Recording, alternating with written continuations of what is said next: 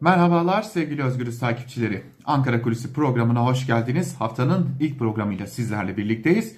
Bugün Cumhuriyet Halk Partisi'ne gideceğiz tekrar. Ancak çok dikkat çekici bir konuyla zira CHP'nin seçim hazırlıklarında iddia o ki bambaşka bir aşamaya gelinmiş durumda. Bu aşama çok tartışılacak gibi de görünüyor.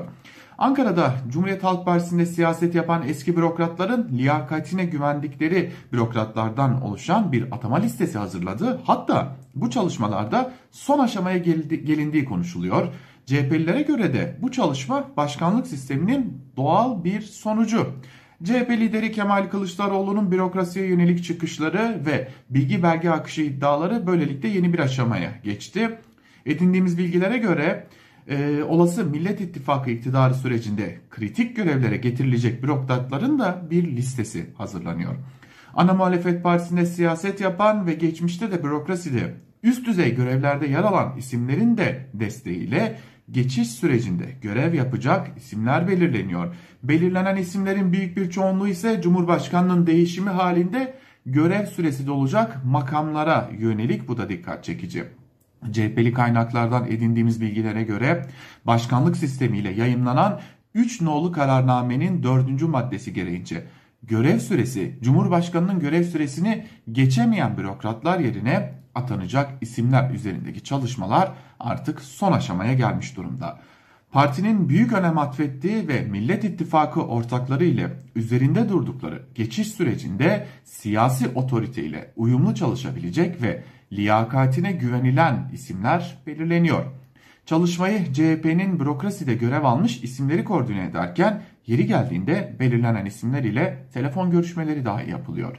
Belirlenen isimlerden bazılarından özgeçmiş istenirken bazı isimler için ise bu işleme gerek dahi duyulmuyor ve partililer bu çalışmada belirlenen isimlerin sadece ama sadece CHP'lilerden seçilip seçilmediği yönünde bir kuşku oluşmaması için de listelerin yeri ve zamanı geldiğinde ortaklar ile de paylaşılması fikrine sıcak bakıyor.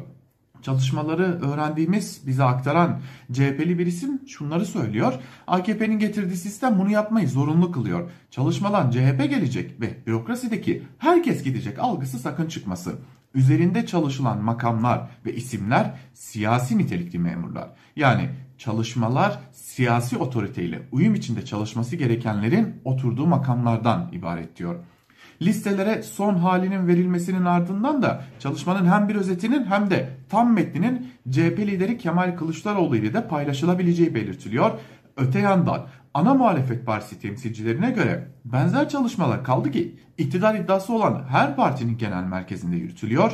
Millet İttifakı, İttifakı'nın seçimleri kazanması halinde de e, birlikte hareket eden partilerin de kendi listelerini CHP ile paylaşmasının ve ortak karar alınmasının da önemine böylelikle vurgu yapılmış oluyor. Şimdi bu çalışmanın dayanağı neresi derseniz belki orayı da anlatmak gerekecek. Cumhurbaşkanlığı sisteminin yürürlüğe girmesinin ardından 10 Temmuz 2018 tarihinde bir kararname yayınlandı ve bu kararnameyle üst düzey kamu görevlilerinin atama usulleri belirlendi. 3 nolu kararname bu ve bu kararnamenin 4. maddesinde Cumhurbaşkanlığı kararnamesine ekli bir, bir sayılı cetvelde yer alan görevler görev süreleri atandıkları tarihte bulunan Cumhurbaşkanının görev süresini geçemez. Cumhurbaşkanının görevi sona erdiğinde bunların görevi de sona erer. Ancak bunlar yerlerine atama yapılıncaya kadar görevlerine devam eder. Görev süreleri sona erenler yeniden atanabilir. Bunlar görev süreleri sona ermeden de Cumhurbaşkanınca görevden alınabilir diye de bir ifade yer alıyor. Şimdi bahsi geçen bir sayılı cetvelde Diyanet İşleri Başkanlığı, MİT Başkanı, Savunma Sanayi Başkanı, valiler, Merkez Bankası Başkanı, TÜİK Başkanı, Sayıştay Başsavcısı, YÖK üyeleri gibi dikkat çeken kurumlarda yer alıyor diyelim ve bugünlük bu bilgilerle Ankara Kulisi'ni noktalayalım. Yine yarın başka bir programda Özgürüz Radyo'da tekrar görüşebilmek dileğiyle. Hoşçakalın.